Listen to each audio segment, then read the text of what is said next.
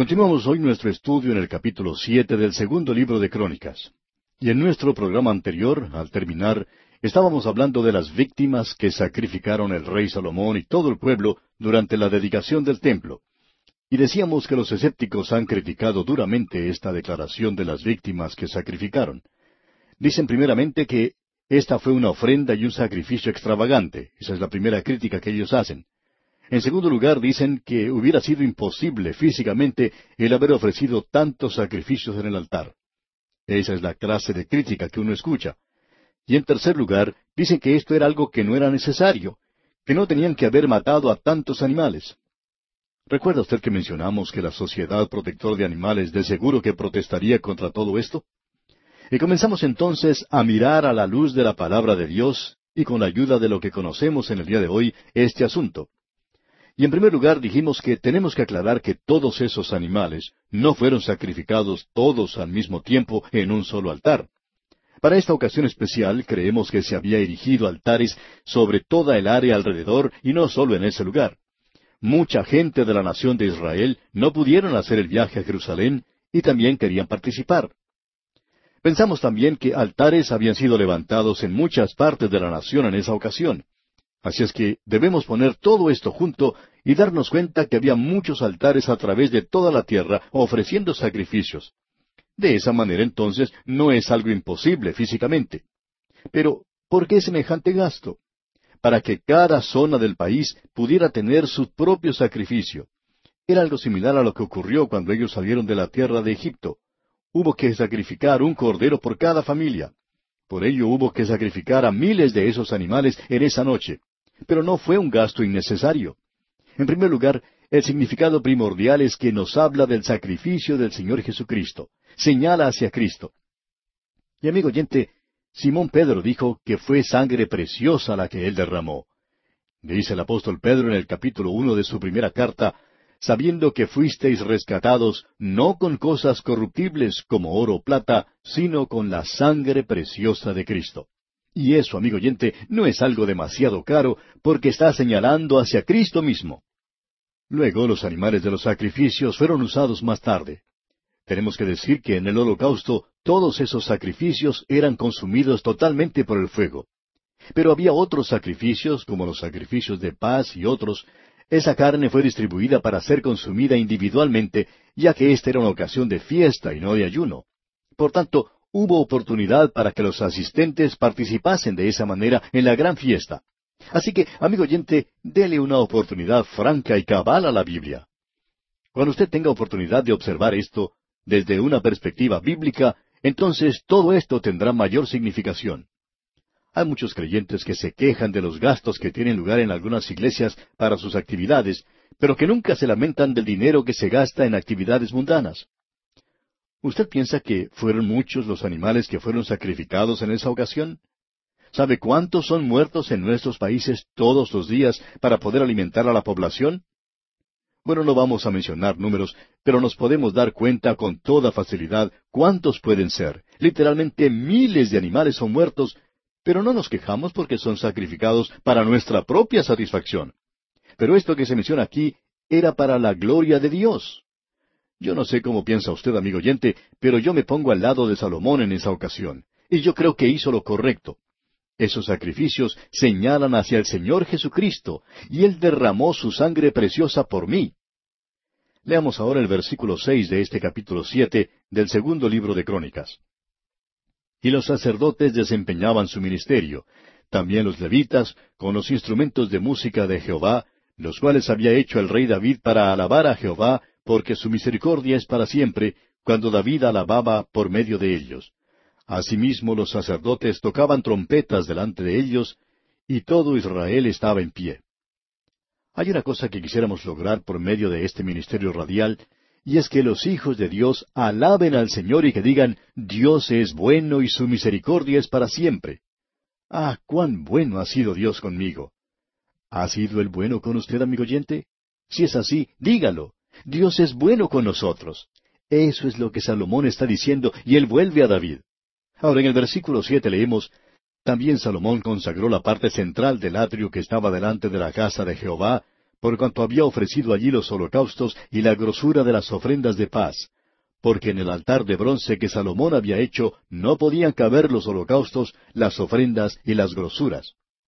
No nos vamos a detener en este versículo, sino que vamos a seguir adelante con la lectura en este capítulo para ver qué es lo que se nos dice en los versículos once al catorce ahora. Terminó pues Salomón la casa de Jehová y la casa del rey, y todo lo que Salomón se propuso hacer en la casa de Jehová y en su propia casa fue prosperado. Y apareció Jehová a Salomón de noche y le dijo, Yo he oído tu oración, y he elegido para mí este lugar por causa del sacrificio. Si yo cerrare los cielos para que no haya lluvia, y si mandare la langosta que consuma la tierra, o si enviare pestilencia a mi pueblo, si se humillare mi pueblo, sobre el cual mi nombre es invocado, y oraren y buscaren mi rostro, y se convirtieren de sus malos caminos, entonces yo oiré desde los cielos, y perdonaré sus pecados, y sanaré su tierra. Vamos a dedicar bastante tiempo considerando esta porción de las Escrituras porque creemos que no hay otra parte que haya sido tan sacada de su contexto, que haya sido utilizada sin cuidarse de su significado primario, y que es usada como una promesa de Dios a nosotros si es que hacemos ciertas cosas en cambio, y entonces Dios hará estas cosas. Este versículo ha sido remodelado de muchas maneras para servir en cualquier situación local. En realidad, ha sido utilizado para promover avivamientos. Y quizá usted en sus campañas evangelísticas ha escuchado quizá al mismo evangelista o alguno relacionado con esa campaña levantarse y mencionar esta porción y decir, esta es la porción de la Escritura en la que estamos colocando nuestra base, nuestra confianza. Esta forma de tratar las Escrituras, amigo oyente, nos hace recordar lo que aparece en los periódicos, generalmente los días domingos, como pasatiempo. Se nos muestra diferentes partes de la cabeza de diferentes personas. Por ejemplo, se nos muestra en un recuadro la cabellera de alguien. En otra parte se nos muestra los ojos, la nariz, la boca y así sucesivamente para ver quién es. Usted los pone todos juntos y puede terminar con la cara de una muchacha con bigotes o la de algún personaje conocido, siempre de barba, pero que en este recuadro aparece afeitado.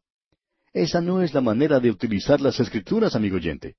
Este pasaje al que hacemos mención es quitado completamente de su contexto y colocado en una situación de nuestros días.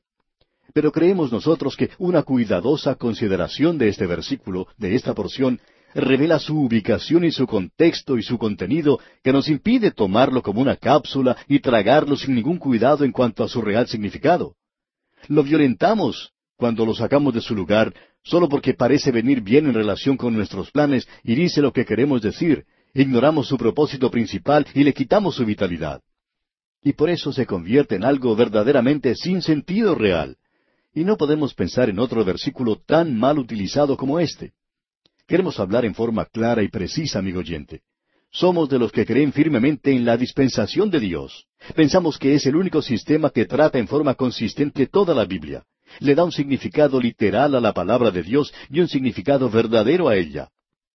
En algunos seminarios denominacionales se ignora la mayor parte de las escrituras porque ellos no tienen una interpretación para eso. Enseñan como si la Biblia fuera un granero para maíz. Uno saca lo suficiente como para alimentar a las gallinas y deja el resto y no se preocupa más por eso. El único problema con esto es que usted no quiere regresar allí porque puede tener dificultades. Creemos que la interpretación dispensacional, si se nos permite el uso de esta palabra, tiene sus problemas, pero resuelve muchos más que cualquier otra interpretación que se haya mencionado. Reconocemos que el Sermón del Monte mira hacia el reino futuro y que será la ley del reino. Pero también creemos que tiene un mensaje para nosotros en nuestros días. Pensamos que el Padre nuestro pierde su significado cuando se lo usa de la misma manera que lo están haciendo en algunas iglesias solventes. Pero creemos que en la gran tribulación esa oración va a tener un significado real, aun cuando creemos en la dispensación de Dios, no somos extremistas en cuanto a eso. Nunca hemos excluido al Sermón del Monte. En realidad, predicamos sobre él. Muestra que el hombre no alcanza las normas señaladas por Dios. También encontramos que el Padre nuestro es de ayuda. Yo lo uso también como mi oración. Lo que tenemos que notar es que hay una interpretación de las Escrituras, eso es una cosa. Otra diferente es la aplicación de las Escrituras. Hay un viejo dicho entre los círculos cristianos que dice, toda la Escritura es por nosotros, pero no toda la Escritura es para nosotros. Ahora bien, la interpretación de este versículo de las Escrituras es que no ha sido escrito para nosotros. su aplicación es por nosotros. La ocasión es, como hemos visto, la dedicación del templo de David que edificó Salomón. Es la palabra de Dios a Salomón con respecto a esa tierra y en ese día. Después de la dedicación, Salomón dirigió a Dios esa gran oración que ya hemos tenido ocasión de mencionar. Dios le responde entonces a Salomón, y ahora Dios recuerda las oraciones de su pueblo y le dice en el versículo catorce, mi pueblo, sobre el cual mi nombre es invocado. Note usted, mi pueblo. ¿A quién se está dirigiendo? Pues por mi pueblo se entiende Israel, sobre el cual mi nombre es invocado. También dice, si se humillare. Y luego más adelante la tercera cosa es, y oraren y buscaren mi rostro y se convirtieren de sus malos caminos. Ahora Dios prometió tres cosas a Israel, que Él oiría sus oraciones, perdonaría sus pecados y que sanaría su tierra. Eso tenía mucho significado para Israel, condiciones determinadas indicadas por Dios, y su historia demuestra la exactitud y el positivismo literal de ellas. Ahora tenemos la interpretación.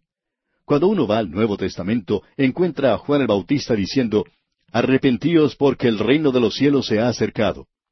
El Señor Jesucristo las repitió llamando a la nación a que acepte sus condiciones. Esas condiciones y las promesas de Dios serán cumplidas. Era una oferta legítima. Los israelitas han sido diseminados por todo el mundo. Ellos no pueden tener paz en esa tierra porque no han cumplido con esas condiciones. Esa es una interpretación literal. Ahora veamos la aplicación.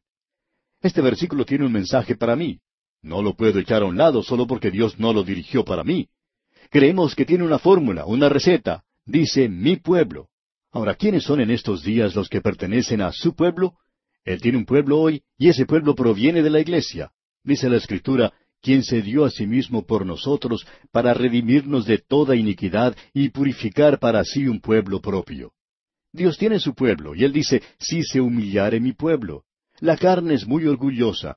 Se nos dice de una manera inequívoca en la palabra de Dios por medio del apóstol Pablo en su carta a los Efesios, capítulo cuatro, versículos uno y dos, lo siguiente. Yo pues, preso en el Señor, os ruego que andéis como es digno de la vocación con que fuisteis llamados, con toda humildad y mansedumbre, soportándoos con paciencia los unos a los otros en amor. Y es un fruto del Espíritu. El fruto del Espíritu es amor, gozo, paz, paciencia, benignidad, bondad, fe, mansedumbre, templanza.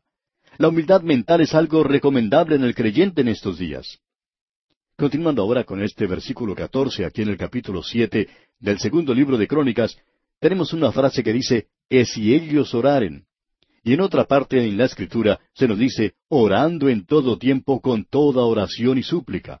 Y luego en este mismo versículo catorce se nos dice, y buscar en mi rostro. Allá en la primera epístola del apóstol Juan leemos que si confesamos nuestros pecados, Él es fiel y justo para perdonar nuestros pecados y limpiarnos de toda maldad.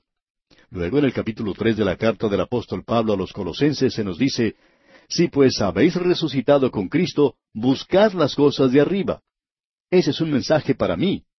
Luego continuamos leyendo aquí en este versículo catorce del capítulo siete del segundo libro de Crónicas, y se convirtieren de sus malos caminos. Y Dios, amigo oyente, tiene mucho que decir sobre el arrepentimiento a los creyentes. Allá en el libro de Apocalipsis, capítulo tres, versículo diecinueve, dice, Yo reprendo y castigo a todos los que amo. Sé pues celoso y arrepiéntete. Y en el capítulo seis de la carta a los Hebreos se nos dice que aquellos que recayeron sean otra vez renovados para arrepentimiento.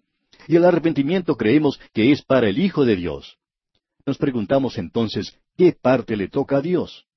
Pues bien, Dios ha hecho una promesa, dice que Él oirá. Y allá en la primera carta del apóstol Juan, capítulo tres, versículo veintidós, leemos, Y cualquier cosa que pidiéremos, la recibiremos de Él, porque guardamos sus mandamientos y hacemos las cosas que son agradables delante de Él. Dios también dice, y perdonaré. Si confesamos nuestros pecados, Él es fiel y justo para perdonar nuestros pecados. Y luego dice, y sanaré su tierra como parte final de este versículo catorce. No vemos en ninguna parte donde Él diga que hará eso. El secularismo pone énfasis en eso. No hay ninguna promesa en este día que diga que Dios garantiza una bendición material. Somos bendecidos, amigo oyente, con toda clase de bendición espiritual. Tomemos como ejemplo a usted y a mí. Somos extranjeros, enemigos de Dios, pero ahora hemos sido hechos hijos de Dios, redimidos por la sangre de Cristo, y Él nos perdona nuestros pecados. El cielo es nuestro hogar y la nueva Jerusalén nuestro objetivo. Hemos sido liberados del infierno, y hoy este versículo tiene un mensaje para nosotros. Pero debemos entender algo de una manera clara. Y es que este versículo no ha sido dado para nosotros. Así que lo podemos usar junto con la interpretación del Nuevo Testamento. Amigo oyente, hemos pasado un poco de tiempo hablando de lo que dice este versículo catorce aquí en el capítulo siete del segundo libro de Crónicas, y lo hemos hecho por la sencilla razón de que a menudo esta porción es sacada de su contexto y llevada a situaciones en las que estamos seguros no cuadra muy bien. Si usted quiere tomar estas cinco condiciones que Dios le dio a Israel, usted podrá ver que son condiciones que también son para el creyente del día de hoy. Pero no se las toma de aquí. Usted debe ir al Nuevo Testamento y allí puede encontrar que Dios tiene su pueblo. Dice, si mi pueblo, que es su iglesia, en aquel entonces era la nación de Israel, si se humillare mi pueblo. La humildad es uno de los frutos del Espíritu Santo en nuestros días. Luego dice, y oraren, nosotros también somos incitados, impulsados a orar. Luego dice, y buscar en mi rostro, y nosotros también buscamos su rostro cuando llegamos ante Él, confesando nuestras faltas. Y luego dice, si se convirtieren de sus malos caminos. Él nos pide que nos arrepintamos, y eso es lo que quiere decir con convertirse de sus malos caminos. Dios dice que Él hará tres cosas. Él oirá desde los cielos. Él ha prometido escuchar la oración de los suyos en el día de hoy. Y Él dice, perdonaré sus pecados de la misma manera que lo hace hoy en el nombre de Cristo, si nosotros le pedimos y si confesamos nuestros pecados. Esa es la condición en nuestros días. Y luego dice, y sanaré su tierra. En este caso, no podemos encontrar en ningún lugar donde el Señor va a sanar alguna porción de la tierra. Si Dios le ha bendecido en sus negocios, amigo oyente, y si usted está criando cosas como un ganadero, como propietario, entonces puede considerar que en realidad Dios no le prometió eso para usted en este día. Él ha prometido bendiciones espirituales. No sabemos por qué las personas que sacan ese versículo de su contexto lo siguen leyendo. Bueno, creemos que sabemos por qué lo hacen. Leamos ahora el versículo quince de este capítulo siete del segundo libro de Crónicas, que dice Ahora estarán abiertos mis ojos y atentos mis oídos a la oración en este lugar. Lo que nos llama la atención aquí es que esta es la dedicación del templo en Jerusalén. Ahora, si usted quiere seguir esto al pie de la letra, entonces debe subir al próximo avión que salga para Jerusalén e ir a ver el templo. Lo malo es que allí no hay ningún templo. Lo único que va a encontrar en ese mismo lugar es la mezquita de Omar. No sabemos por qué la gente insiste en sacar versículos de su contexto. Eso nunca fue la intención. Lo que aquí se dice era propio para la gente de esa época, aun cuando podemos aplicar algo de lo expresado en nosotros mismos. Pero creemos que es mucho mejor ir a buscar y conseguir lo que Dios nos dice en una forma más directa. Bien, prosigamos ahora con el versículo 16 de este capítulo siete del segundo libro de Crónicas. Porque ahora he elegido y santificado esta casa para que esté en ella mi nombre para siempre, y mis ojos y mi corazón estarán ahí para siempre. Si usted pudiera visitar Jerusalén y hospedarse en uno de los hoteles que están cerca a este lugar, podría levantarse por la mañana y mirar a través de las ventanas este mismo sitio que es mencionado en este pasaje. Y quizá pueda decir para sí mismo, estoy mirando el mismo lugar que Dios está mirando, porque este sitio es un lugar muy especial para Dios. Ahora leamos los versículos 17 y 18. Y si tú anduvieres delante de mí como anduvo David tu padre, e hicieres todas las cosas que yo te he mandado, y guardares mis estatutos y mis decretos, yo confirmaré el trono de tu reino, como pacté con David tu padre, diciendo, No te faltará varón que gobierne en Israel. Dios les había prometido el linaje davídico, que no llegaría a haber tiempo durante el cual no tuvieran quien reinara. No hay nadie hoy en esa tierra que pueda decir que es del linaje de David. Pero hay uno que está sentado hoy a la mano derecha de Dios y a quien se dijo, siéntate a mi diestra hasta que ponga a tus enemigos por estrado de tus pies. Ahora los versículos 19 y 20 dicen, Mas si vosotros os volviereis y dejareis mis estatutos y mandamientos que he puesto delante de vosotros, y fuereis y sirviereis a dioses ajenos y los adorareis, yo os arrancaré de mi tierra que os he dado, y esta casa que he santificado a mi nombre, yo la arrojaré de mi presencia y la pondré por burla y escarnio de todos los pueblos. Y eso es lo que ese lugar llegó a ser y es en el día de hoy. Ya no es un lugar sagrado. La mezquita de Omar se encuentra allí. Luego leemos en el versículo 21, Y esta casa que es tan excelsa será espanto a todo el que pasare y dirá, ¿por qué ha hecho así Jehová a esta tierra y a esta casa? Cuando uno se pone en la actualidad a ver el sitio donde estaba el templo, no puede menos que preguntarse, ¿por qué se encuentra en esas condiciones? Allí tenía que haber estado la casa de Dios. Sin embargo, en la actualidad solo se puede ver paganismo y barbarismo, como en cualquier otro lugar de la tierra.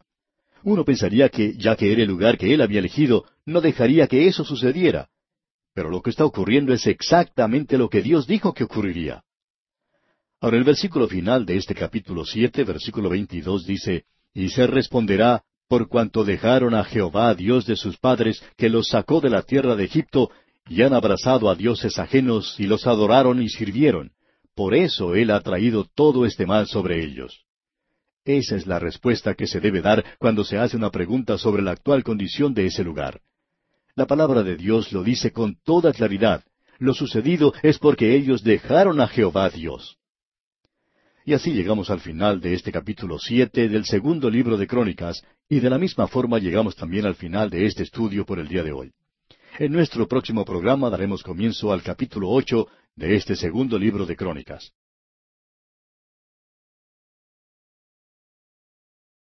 Llegamos hoy al capítulo ocho del segundo libro de Crónicas, y aquí vemos que el templo ya ha sido finalizado, su construcción se ha terminado. Los próximos dos capítulos nos dirán algo sobre las experiencias y la obra de Salomón, así como su testimonio en otras partes. Este hombre se convirtió en un gobernador muy dinámico. Él intentó llevar a cabo los planes y propósitos y las promesas de David. Veamos, pues, lo que nos dice el primer versículo de este capítulo ocho del segundo libro de Crónicas. Después de veinte años, durante los cuales Salomón había edificado la casa de Jehová y su propia casa. Ahora aquí podemos apreciar que este fue un proyecto de larga duración. Le tomó a Salomón la mitad del tiempo total de su reinado para concluirlo. Y de eso tomó nota Dios. Ahora los versículos dos y tres dicen, Reedificó Salomón las ciudades que Hiram le había dado, y estableció en ellas a los hijos de Israel. Después vino Salomón a Amat de Soba, y la tomó. Aquí podemos notar que se hace mención de la única batalla a la que se hace alusión en la Biblia durante el reinado de Salomón. Y no parece tener mucha significación. Ahora pasando al versículo nueve leemos, pero de los hijos de Israel no puso Salomón siervos en su obra, porque eran hombres de guerra, y sus oficiales y sus capitanes y comandantes de sus carros, y su gente de a caballo. En otras palabras, él puso a aquellos que eran de su propia nación en el ejército y usó a los demás como sirvientes para realizar las tareas más domésticas en esa tierra. Ahora el versículo diez dice, Y tenía Salomón doscientos cincuenta gobernadores principales, los cuales mandaban sobre aquella gente. Tenemos aquí algo que hizo Salomón y que por supuesto trajo muchas dificultades. Dios simplemente toma nota de ello. Dios no lo bendijo por esto. Podemos decir que prácticamente casi ni lo reconoció. Ahora el versículo once dice, Y pasó Salomón a la hija de Faraón, de la ciudad de David, a la casa que él había edificado para ella. Porque dijo, mi mujer no morará en la casa de David, rey de Israel, porque aquellas habitaciones donde ha entrado el arca de Jehová son sagradas. Así es que Salomón edificó un palacio para la hija de Faraón. Y existe la creencia general por todas partes, y es una interpretación que uno recibe en Israel hoy, que una de las razones por las cuales Salomón se casó con mujeres de diferentes naciones es que el suegro no saldría a la guerra contra su yerno. Y esa fue una de las formas utilizadas por Salomón para traer paz a su tierra. Cuando él se casaba con la hija de algún gobernante, entonces éste quizás no intentaría luchar contra su yerno y como consecuencia había paz en su nación. Ahora no sabemos si eso es verdad o no, puede que así sea, pero eso es lo que se dice. Y tenemos aquí otras cosas que están relacionadas con Salomón que han sido mencionadas anteriormente, allá en el primer libro de Reyes, y las cuales ya hemos visto. Entramos entonces al siguiente capítulo. Este es el último en lo que se refiere a Salomón. Nos estamos refiriendo al capítulo nueve de este segundo libro de Crónicas. ¿Y qué es lo que Dios destaca sobre las otras cosas y nos muestra aquí? ¿Es acaso que Salomón logró hacer lo que Dios intentaba hacer con Israel, de ser un testigo al resto del mundo? Lo interesante aquí es que eso se llevó a cabo, y que la forma de testificar de Israel es muy diferente a la manera en que lo tiene que hacer la iglesia. Permítanos decirlo de esta manera. Israel miraba hacia adentro, la iglesia lo hace hacia afuera. Israel tenía que ir hacia Jerusalén e invitar al mundo a ir, como vimos en la dedicación del templo. Los gentiles también podían ir a Jerusalén a adorar. Pero la iglesia tenía que comenzar desde Jerusalén e ir hasta lo último de la tierra. En otras palabras, la iglesia debe llevar el Evangelio al mundo, pero Israel tenía que invitar al mundo a ir y compartir la revelación de Dios en el templo. Israel tenía que ser testigo del Dios vivo y verdadero como una nación a un mundo de muchos dioses. La Iglesia, por su parte, tiene que ser testigo de la resurrección y de un Salvador viviente como individuos a todas las naciones en un mundo lleno de ateísmo. Bien, Israel hasta cierto punto cumplió con el propósito dado por Dios. Y eso se evidencia por el número de gentiles que llegaron a Jerusalén a adorar y a conocer a Dios por medio de los servicios llevados a cabo en el templo. La iglesia es hoy la medida por la cual sabemos el número de tribus y naciones a las cuales llevamos el Evangelio en nuestros días. En esta época existe la inclinación de aquellos que pertenecemos a la iglesia de despreciar los esfuerzos de Israel y al mismo tiempo amplificar los éxitos de la iglesia. Podemos escuchar constantemente de los fracasos de la nación de Israel, y es verdad, ellos han fracasado y al mismo tiempo oímos los exagerados informes de los éxitos del Evangelio en lugares apartados. Después de la guerra oímos de muchos éxitos del Evangelio. Recordamos haber oído después de la Segunda Guerra Mundial de un avivamiento en la China, también de un avivamiento en Alemania. Sin embargo, aquellos que habían estado en ambos lugares antes que China fuera un país completamente cerrado, dijeron que no ha habido avivamiento allí, que tampoco tuvo lugar un avivamiento en Alemania. Es interesante notar que siempre oímos de avivamientos en los lugares apartados. La realidad es que en nuestros días, amigo oyente, estamos en una apostasía tremenda. Los días se están haciendo más oscuros. Todavía nos quedan muchas iglesias y muchos pastores maravillosos con nosotros, pero estos hombres conocen las dificultades de la hora en la que estamos viviendo. Creemos que hay algunos predicadores y maestros que están cobijados en algunas instituciones y ellos parecen ser los únicos que están mirando las situaciones del presente día a través de vidrios color de rosa. Pero por otro lado, Israel tuvo éxito en una medida mucho más grande que la que nosotros imaginamos. Nosotros estamos midiendo su éxito por el fracaso final, la apostasía de su nación y la cautividad. Pero hubo un período cuando ellos no le fallaron a Dios su testimonio salió de Jerusalén a todas las naciones del mundo. La gente era atraída a Jerusalén como por un imán y la época más destacada fue durante el reino de Salomón. La nación alcanzó la cumbre más elevada en ese tiempo. Luego comenzó un deterioro y una declinación de la nación. Las escrituras nos dan en realidad dos ejemplos durante el reinado de David y Salomón, y había otros más que no estaban aislados como estos. Pero estos dos nosotros sí conocemos. Hiram, el rey de Tiro, amigo de David, llegó a conocer a Dios. Él hizo hermosos obsequios. Él proveyó el material y los trabajadores para el templo. Él era el hijo de Jafet. La reina de Sabá era la descendiente de Cam, y ella llegó desde los confines de la tierra. Esa es la historia que vamos a observar más adelante. En el comienzo del Nuevo Testamento tenemos muy pocas ilustraciones. El etíope eunuco, descendiente de Cam, Cornelio, descendiente de Jafet, y Saulo de Tarso, descendiente de Sem. Ahora la historia de la reina de Sabá se nos da para que notemos que Israel había alcanzado en esa época los confines del mundo con su testimonio para Dios. Hemos notado esto antes, pero de una manera rápida queremos destacar algunas de las cosas que aquí se presentan. Leamos pues los primeros dos versículos de este capítulo nueve del segundo libro de Crónicas. Oyendo la reina de Sabá la fama de Salomón, vino a Jerusalén con un séquito muy grande, con camellos cargados de especias aromáticas, oro en abundancia y piedras preciosas, para probar a Salomón con preguntas difíciles. Y luego que vino a Salomón, habló con él todo lo que en su corazón tenía. Pero Salomón le respondió a todas sus preguntas, y nada hubo que Salomón no le contestase. En otras palabras, Este hombre Salomón le dijo a ella el secreto de su reino, que Dios le había dado a él sabiduría, que él iba a edificar el templo y que esa era la manera de llegar a Dios. Notemos ahora el versículo tres. Y viendo la reina de Sabá la sabiduría de Salomón y la casa que había edificado. Ahora, esto es algo muy interesante de notar aquí.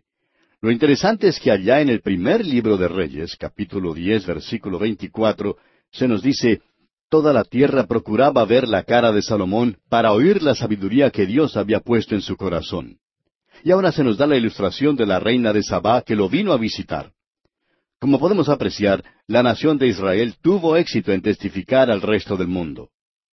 Y ahora la primera parte del versículo cuatro dice, Y las viandas de su mesa, las habitaciones de sus oficiales, el estado de sus criados y los vestidos de ellos, sus maestresalas y sus vestidos. Y mire usted que aquí tenemos algo que es causa de asombro. Dice, y la escalinata por donde subía a la casa de Jehová se quedó asombrada.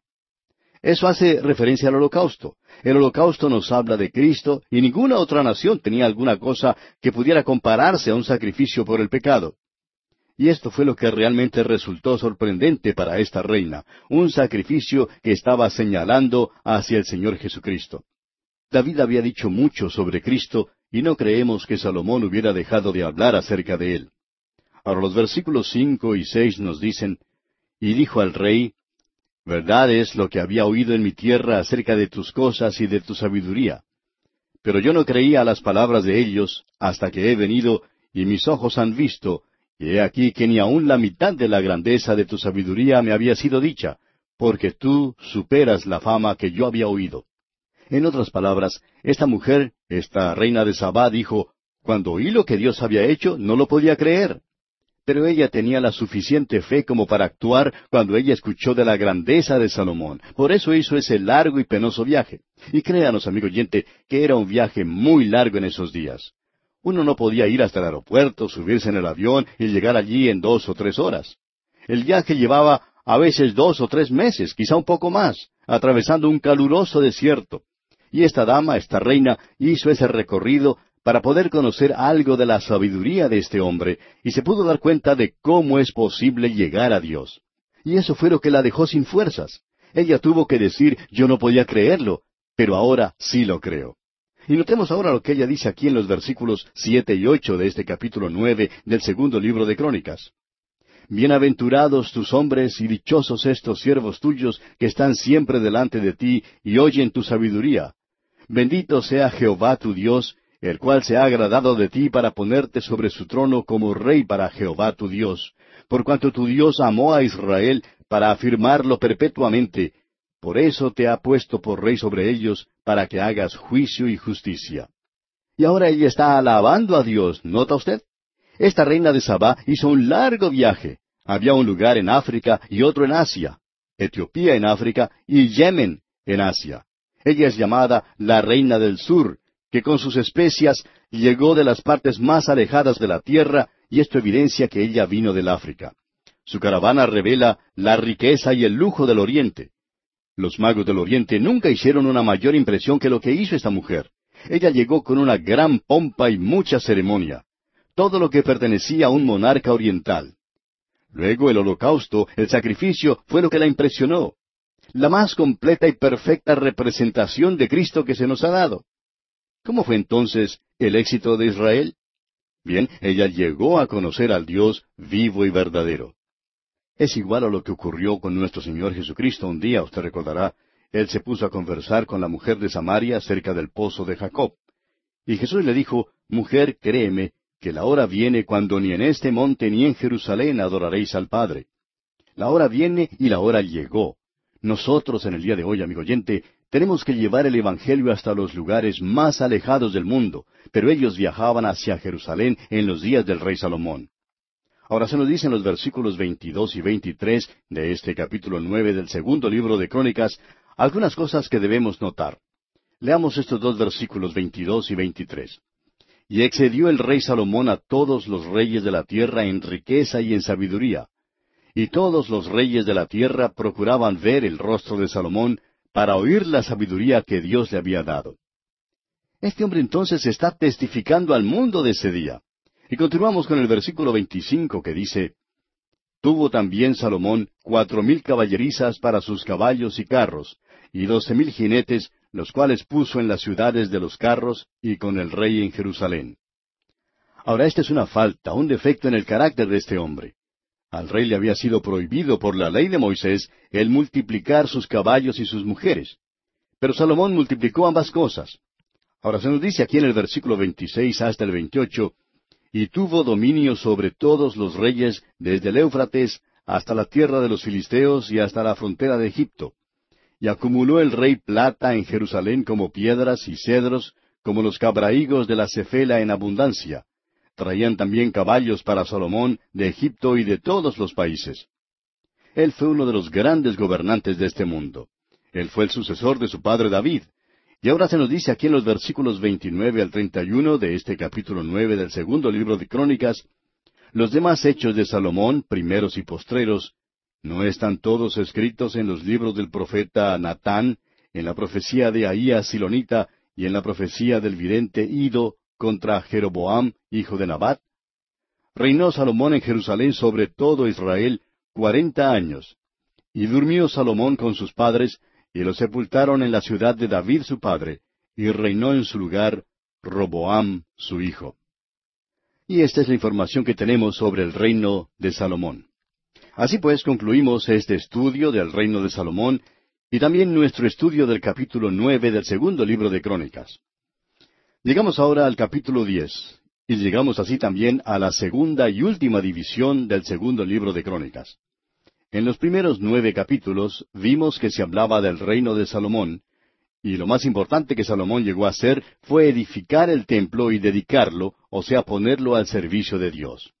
Unos seis capítulos fueron dedicados a eso. Ese fue el énfasis que Dios puso sobre el reinado de Salomón, porque estamos viendo que el libro de Crónicas presenta el punto de vista de Dios. Las cosas que Dios ha decidido y las cosas que Él ha notado no siempre son las cosas buenas. Algunas veces Él hace ver las cosas malas.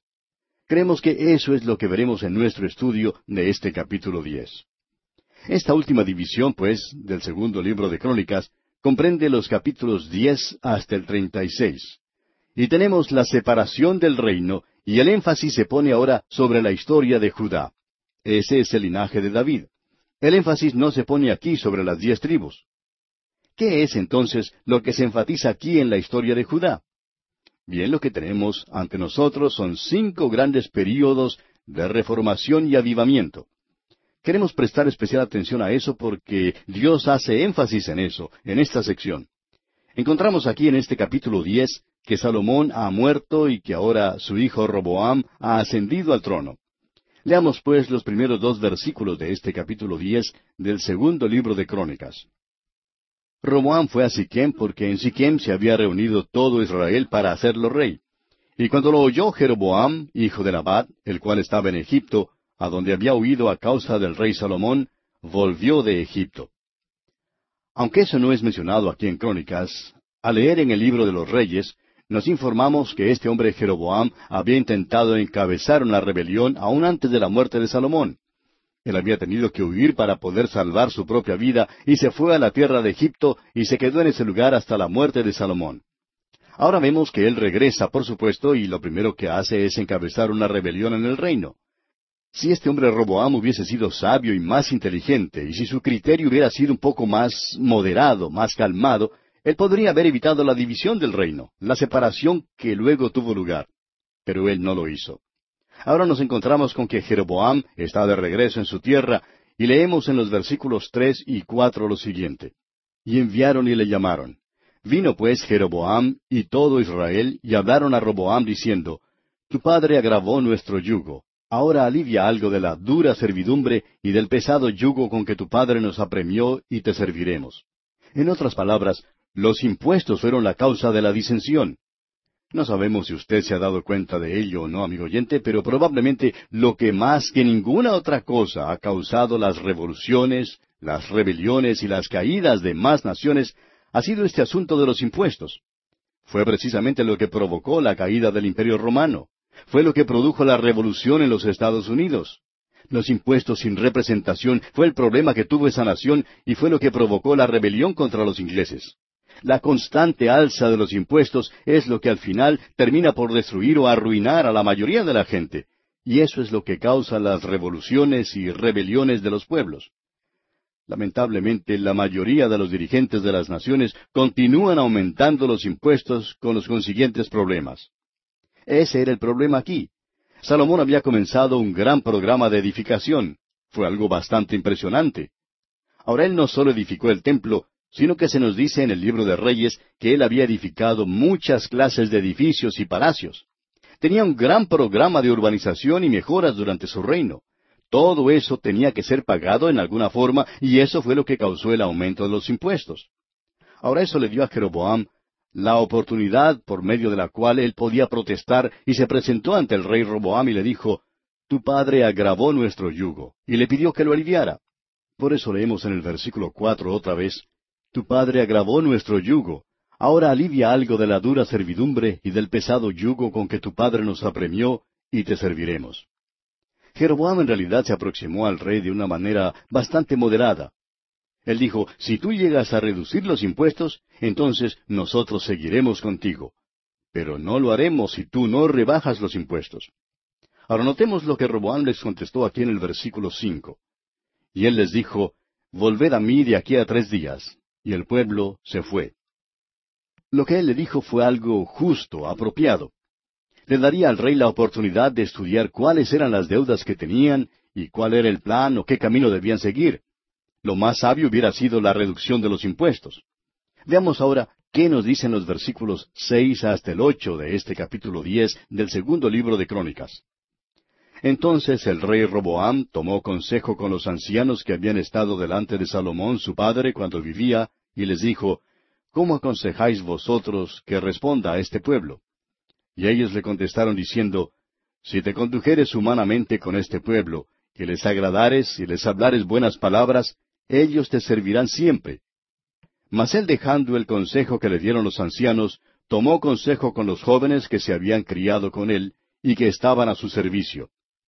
Esto fue definitivamente un rompimiento de parte de Roboam. Él tenía que haber seguido el consejo de estos hombres que habían sido los consejeros durante el reinado de Salomón. Ellos conocían muy bien la situación. Pero él desafortunadamente fue y pidió consejo a los jóvenes y el consejo de ellos fue, no debes aflojar ahora. Nosotros queremos que esto continúe. Todos nosotros que tenemos los trabajos públicos y todos los que no estamos viviendo como las demás personas, queremos ver que esto siga de la misma manera. Así que no reduzcas los impuestos. Notemos entonces lo que dice aquí el versículo diez. Escuche usted. Entonces los jóvenes que se habían criado con él le contestaron, Así dirás al pueblo que te ha hablado diciendo, Tu padre agravó nuestro yugo, mas tú disminuye nuestra carga, así les dirás, Mi dedo más pequeño es más grueso que los lomos de mi padre. En otras palabras, mi padre los castigó mucho, pero yo lo voy a hacer peor todavía. Y veamos lo que dice aquí el versículo once. Así que, si mi padre os cargó de yugo pesado, yo añadiré a vuestro yugo. Mi padre os castigó con azotes y yo con escorpiones. Esto fue posiblemente la cosa más equivocada que llegó a ser este joven Roboam. Y ahora el versículo doce dice, Vino pues Jeroboam con todo el pueblo a Roboam al tercer día, según el rey les había mandado diciendo, Volved a mí de aquí a tres días. Ahora les dio este juicio tan duro que le habían aconsejado los jóvenes consejeros. Y no escuchó el rey al pueblo, como dice el versículo quince. Usted puede ver que los otros consejeros, los ancianos, le habían dicho en realidad que Salomón, su padre, les había agravado con impuestos muy elevados. Y le dijeron que ya era tiempo de detener ese programa de edificación y que era hora de acabar con todos esos gastos del gobierno. Había llegado la hora de reducir los impuestos. Pero Roboam no puso atención al consejo de los ancianos. Y bien, aquí, amigo oyente, vamos a detenernos por hoy porque nuestro tiempo ha tocado ya a su fin. Continuaremos, Dios mediante, en nuestro próximo programa.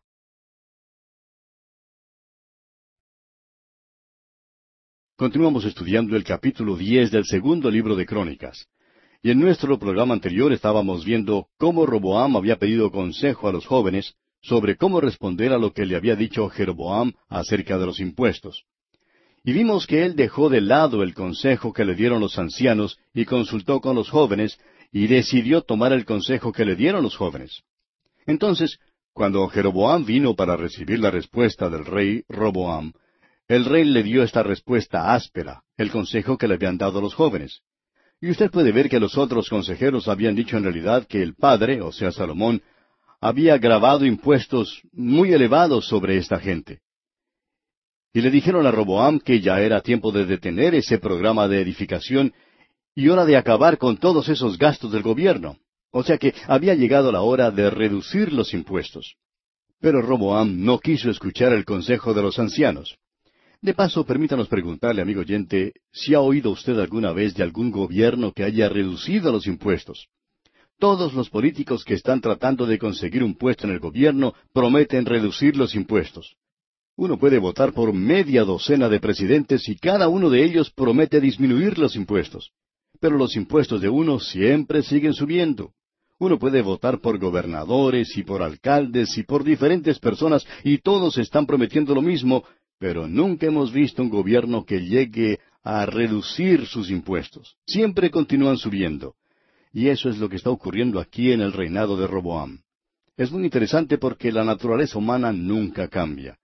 Lo que en realidad ocurrió allí fue esto, y dice el versículo 16, y viendo todo Israel que el rey no les había oído, respondió el pueblo al rey diciendo, Ahora aquí podemos notar que se menciona el término Israel.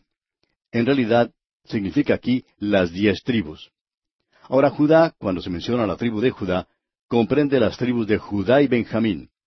A veces estos términos se intercambian. En otras palabras, a veces el reino del sur se llama Israel. Dios los mira a ellos como una unidad, pero ellos están divididos sobre este asunto. Así que leemos en los versículos 16 hasta el 18 que el pueblo respondió al rey diciendo, Y viendo todo Israel que el rey no les había oído, respondió el pueblo al rey diciendo, ¿Qué parte tenemos nosotros con David? No tenemos herencia en el hijo de Isaí. Israel, cada uno a sus tiendas. David, mira ahora por tu casa. Así se fue todo Israel a sus tiendas. Mas reinó Roboán sobre los hijos de Israel que habitaban en las ciudades de Judá. Envió luego el rey Roboam a Adoram, que tenía cargo de los tributos, pero le apedrearon los hijos de Israel, y murió.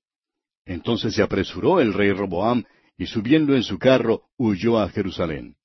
En otras palabras, Roboam envió a un recolector de impuestos para recoger los mismos, pero fue muerto por la gente. Roboam no se había dado cuenta cómo se sentía la gente. Y en el versículo 19 leemos, Así se apartó Israel de la casa de David hasta hoy. O sea, hasta la época en que fue escrito este segundo libro de Crónicas. Ahora Roboam regresa a Jerusalén y encuentra que su reino ha sido reducido considerablemente. Vemos en el primer versículo del capítulo once cuando vino Roboam a Jerusalén, reunió de la casa de Judá y de Benjamín a ciento ochenta mil hombres escogidos de guerra para pelear contra Israel y hacer volver el reino a Roboam. Note por favor aquí que él nuevamente está haciendo algo equivocado. Él está intentando tener una guerra interna. Esta es una guerra civil que está teniendo lugar en Israel.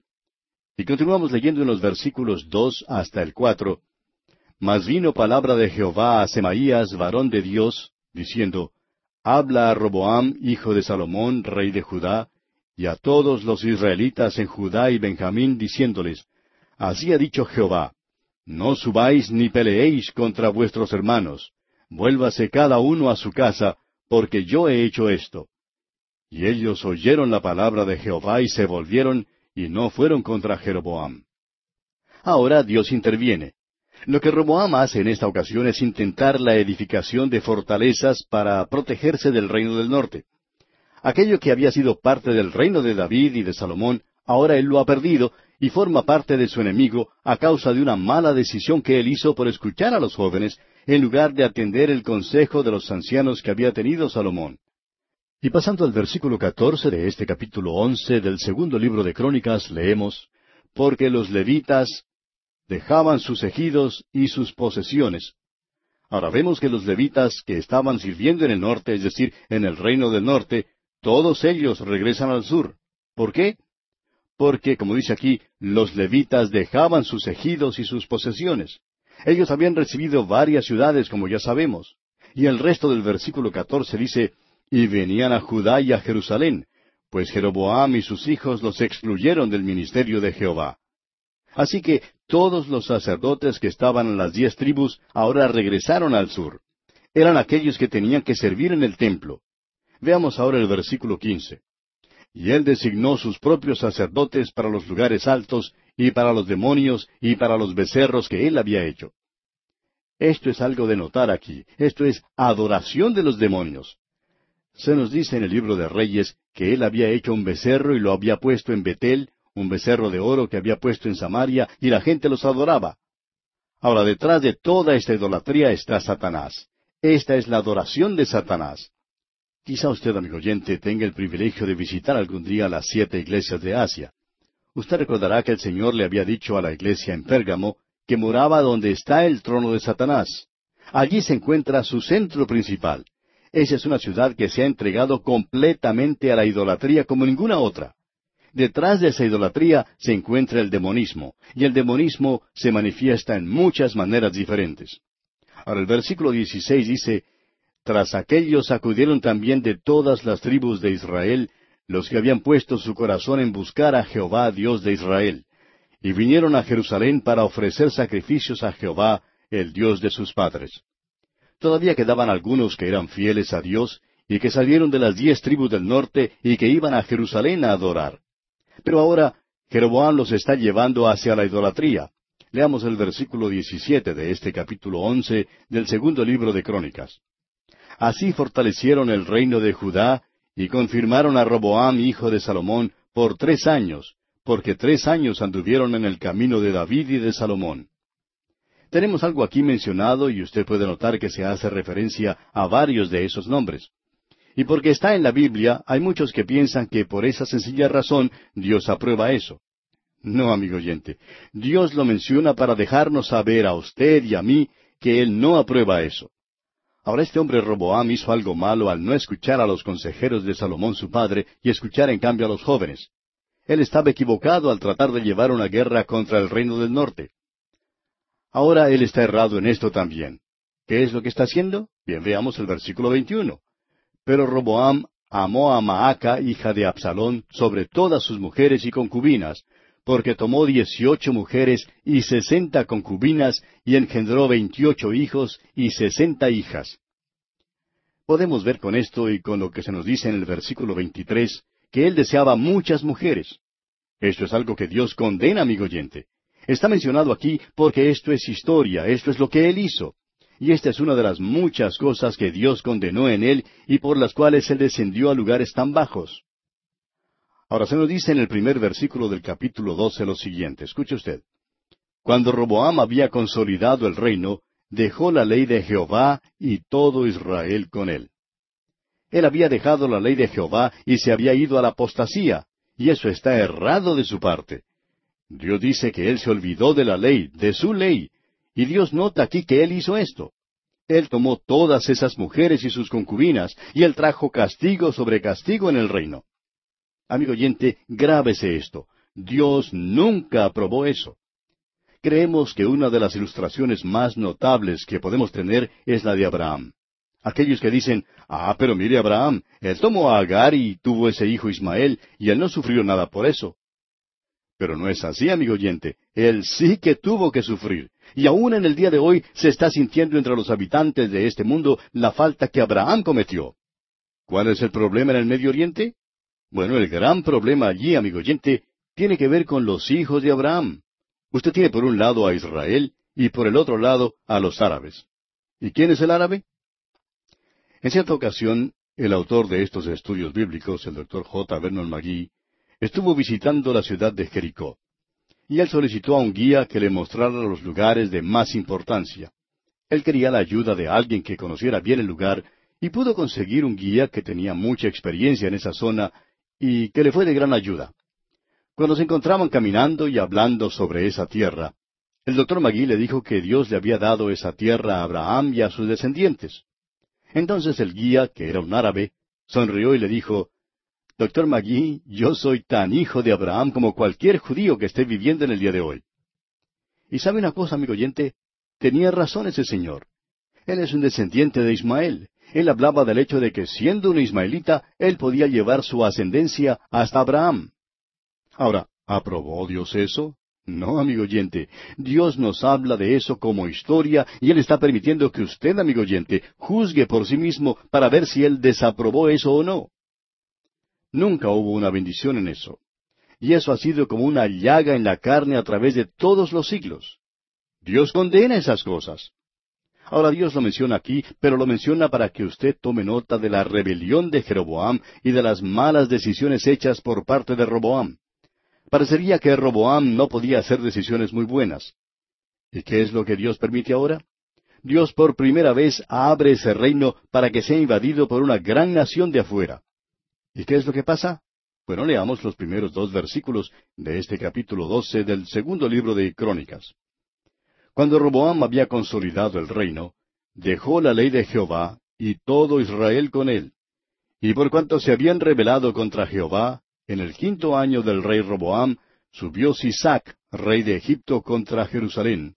Allí tenemos lo que pasa. Él tomó a Jerusalén y se llevó mucha de la riqueza que había en ese reino. ¿Y qué pasó? ¿Usted recuerda los escudos de oro que David había traído y que Salomón había colocado en ese lugar?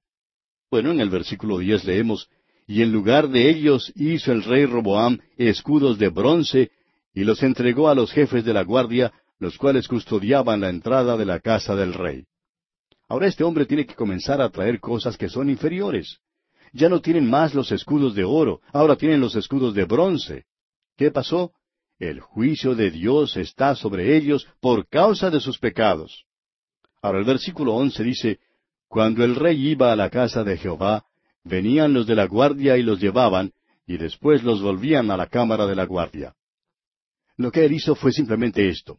Este hombre no había guardado la ley de Dios. Él había abandonado la palabra de Dios, y cuando él hizo eso, Dios hizo algo que no había hecho nunca antes. Él había puesto una muralla alrededor de su pueblo, y las grandes naciones de esos días nunca habían tenido la oportunidad, no se les había permitido entrar en ese territorio. Pero ahora lo pueden hacer. Primero fue el rey de Egipto, Sisac. Él entró y se llevó un gran botín, se llevó mucha riqueza. Entre las cosas que se había llevado se encontraban los escudos de oro. Ahora Roboam ha sustituido eso con algo que es muy inferior. Él ha hecho ahora escudos de bronce y los ha colocado en el lugar donde antes estaban estos escudos de oro. Esta fue una experiencia muy humillante para Roboam. Él había sido criado en un reino con muchas riquezas, como lo fue el de Salomón, y también había podido observar todas las bendiciones que habían recibido.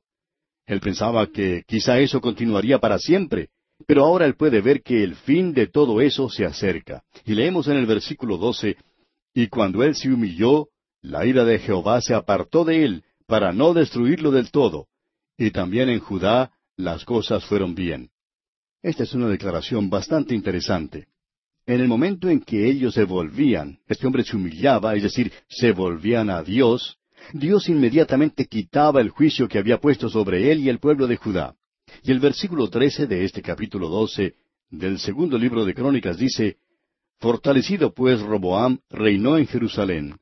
Y era Roboam de cuarenta y un años cuando comenzó a reinar, y diecisiete años reinó en Jerusalén, ciudad que escogió Jehová de todas las tribus de Israel, para poner en ella su nombre. Y el nombre de la madre de Roboam fue Naama Amonita. Esta última frase es de sumo interés. Usted recordará que David era bastante amigo de los amonitas. Aunque ellos habían hecho guerra contra él, David había sido bastante amigable con ellos. Y vemos aquí que Roboam, el hijo de Salomón, tenía como madre a una mujer de los amonitas, y eso probablemente tenía que ver con el carácter de este hombre. Como hemos visto allá en los libros de Reyes, Dios cita siempre la madre del rey. ¿Por qué? Porque ella tiene parte de la responsabilidad. Si él llega a ser un buen rey, el mérito de ella es reconocido. Pero si el hijo llega a ser malo, un maligno, ella también recibe parte de la culpa que se merece. Ahora se nos dice aquí en los versículos catorce al dieciséis de este capítulo doce del segundo libro de Crónicas, e hizo lo malo porque no dispuso su corazón para buscar a Jehová. Las cosas de Roboam, primeras y postreras, no están escritas en los libros del profeta Semaías y del vidente Ido, en el registro de las familias? Y entre Roboam y Jeroboam hubo guerra constante. Y durmió Roboam con sus padres, y fue sepultado en la ciudad de David, y reinó en su lugar Abías su hijo. Usted puede notar que ahora el énfasis se pone en el reino de Judá en el sur, del linaje de David. Llegamos ahora al capítulo trece de este segundo libro de Crónicas, y leemos en los primeros dos versículos A los dieciocho años del rey Jeroboam, reinó Abías sobre Judá, y reinó tres años en Jerusalén. El nombre de su madre fue Micaías, hija de Uriel de Gabaa, y hubo guerra entre Abías y Jeroboam. Usted puede ver que la guerra interna, la guerra civil, continúa todo el tiempo. Ahora podemos notar en los versículos tres hasta el seis, entonces Abías ordenó batalla con un ejército de cuatrocientos mil hombres de guerra, valerosos y escogidos. Y Jeroboam ordenó batalla contra él con ochocientos mil hombres escogidos, fuertes y valerosos. Y se levantó Abías sobre el monte de Semaraim, que está en los montes de Efraín, y dijo, Oídme, Jeroboam y todo Israel. ¿No sabéis vosotros que Jehová, Dios de Israel, dio el reino a David sobre Israel para siempre, a él y a sus hijos, bajo pacto de sal? Pero Jeroboam, hijo de Nabat, siervo de Salomón, hijo de David, se levantó y rebeló contra su señor. Bueno, ya hemos visto que había una razón para ello, y creemos que una razón bastante suficiente, las cosas disparatadas que había hecho Roboam. Y se nos dice luego en el versículo siete, y se juntaron con él hombres vanos y perversos, y pudieron más que Roboam, hijo de Salomón, porque Roboam era joven y pusilánime, y no se defendió de ellos. Lo interesante aquí es que él no era solamente joven, tierno y pusilánime, como se nos dice aquí, sino que también era bastante tonto y disparatado. La intención de Abías era la de hacer volver las diez tribus del reino, pero eso ya no tiene ningún resultado porque Jeroboam se ha hecho rey a sí mismo y él no está tratando de llegar a ningún acuerdo ni de hacer la paz. Y pasando al versículo trece leemos hasta el versículo diecisiete, Pero Jeroboam hizo tender una emboscada para venir a ellos por la espalda, y estando así delante de ellos, la emboscada estaba a espaldas de Judá. Y cuando miró Judá, he aquí que tenía batalla por delante y a las espaldas, por lo que clamaron a Jehová, y los sacerdotes tocaron las trompetas. Entonces los de Judá gritaron con fuerza, y así que ellos alzaron el grito, Dios desbarató a Jeroboam y a todo Israel delante de Abías y de Judá, y huyeron los hijos de Israel delante de Judá, y Dios los entregó en sus manos. Y Abías y su gente hicieron en ellos gran matanza, y cayeron heridos de Israel, quinientos mil hombres escogidos. Esa fue una matanza muy grande aquí en esta guerra civil provocada por el pecado del pueblo. Y continuamos con los versículos diecinueve y veinte. Y siguió Abías a Jeroboam, y le tomó algunas ciudades, a Betel con sus aldeas, a Gesana con sus aldeas, y a Efraín con sus aldeas. Y nunca más tuvo Jeroboam poder en los días de Abías, y Jehová lo hirió y murió. Ahora este es el castigo de Dios sobre Jeroboam por haber dividido a la nación. Y los dos últimos versículos de este capítulo trece del segundo libro de Crónicas, versículos veintiuno y veintidós, dicen, Pero Abías se hizo más poderoso, tomó catorce mujeres y engendró veintidós hijos y dieciséis hijas. Los demás hechos de Abías, sus caminos y sus dichos, están escritos en la historia de Ido profeta. Abías no es un gran rey, pero después de él viene ahora un hijo que promovió el primer avivamiento. Hemos llegado al primer avivamiento, y esto, dicho sea de paso, es algo muy importante para nosotros. Veamos lo que nos dice aquí el primer versículo del capítulo catorce de este segundo libro de Crónicas. Durmió Abías con sus padres y fue sepultado en la ciudad de David, y reinó en su lugar su hijo Asa, en cuyos días tuvo sosiego el país por diez años. Aquí tenemos el primer avivamiento y creemos que esto es un avivamiento por la forma en que Dios nos lo presenta aquí. Ante nosotros tenemos el camino de un avivamiento y un avivamiento que puede ocurrir en cualquier momento. Queremos que usted, amigo oyente, note esto, pues es muy importante para nosotros. Francamente, cuando miramos a nuestro alrededor en nuestros días, lo que vemos no es muy alentador. Porque pensamos que el camino del avivamiento, en cualquier momento, es un camino pedregoso, duro, empinado. El camino está bien marcado, los mapas son bastante claros, pero hay ciertos puentes que uno debe cruzar. Sería bueno que notemos algunos de esos puentes. Este hombre Asa es uno de los cinco reyes que Dios usó para llevar un avivamiento al reino del sur. El reino del norte nunca tuvo un avivamiento. Ellos tuvieron diecinueve reyes y todos ellos fueron malos, y no hubo uno siquiera que pudiera haber sido considerado bueno. En Judá hubo veinte reyes, solo diez de ellos se les puede considerar buenos y cinco de esos fueron destacados. Estos fueron Asa, Josafat, Joás, Ezequías y Josías. Estos cinco fueron excepcionales durante su época y durante ese tiempo hubo un período de reformación. Se había incubado en el tiempo del avivamiento. Aquí tenemos una similitud un poco extraña entre todos ellos. Sin embargo, existe algunas diferencias notables. Asa aquí fue el primero. Salomón fue su bisabuelo. Él era el hijo de Abías y Roboam fue su abuelo.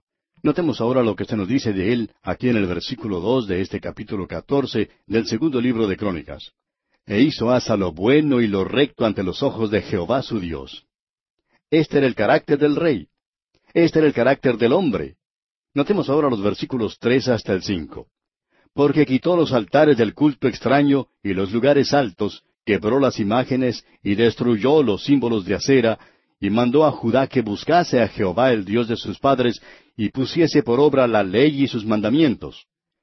Quitó asimismo de todas las ciudades de Judá los lugares altos y las imágenes, y estuvo el reino en paz bajo su reinado.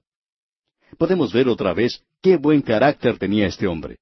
Él era una persona muy destacada, y leemos en el versículo seis de este capítulo catorce del segundo libro de Crónicas, y edificó ciudades fortificadas en Judá, por cuanto había paz en la tierra, y no había guerra contra él en aquellos tiempos, porque Jehová le había dado paz.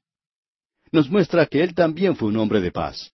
Se nos dice un poco más adelante que Etiopía hizo guerra contra él. Y vemos en los versículos nueve y diez, y salió contra ellos Sera etíope, con un ejército de un millón de hombres y trescientos carros, y vino hasta Maresa. Entonces salió Asa contra él, y ordenaron la batalla en el valle de Cefata junto a Maresa. Y la primera parte del versículo once dice, y clamó Asa a Jehová su Dios, y dijo, podemos ver aquí que este hombre no tenía solamente un carácter maravilloso y que también hizo lo correcto delante de los ojos del Señor, sino que también era un hombre de paz. Él no quería la guerra, pero también era un hombre de oración, como podemos ver aquí. Esa es la vida privada del rey, y es algo que se puede elogiar. Y bien, amigo oyente, aquí vamos a detenernos por hoy porque se nos acabó el tiempo. Continuaremos Dios mediante en nuestro próximo programa.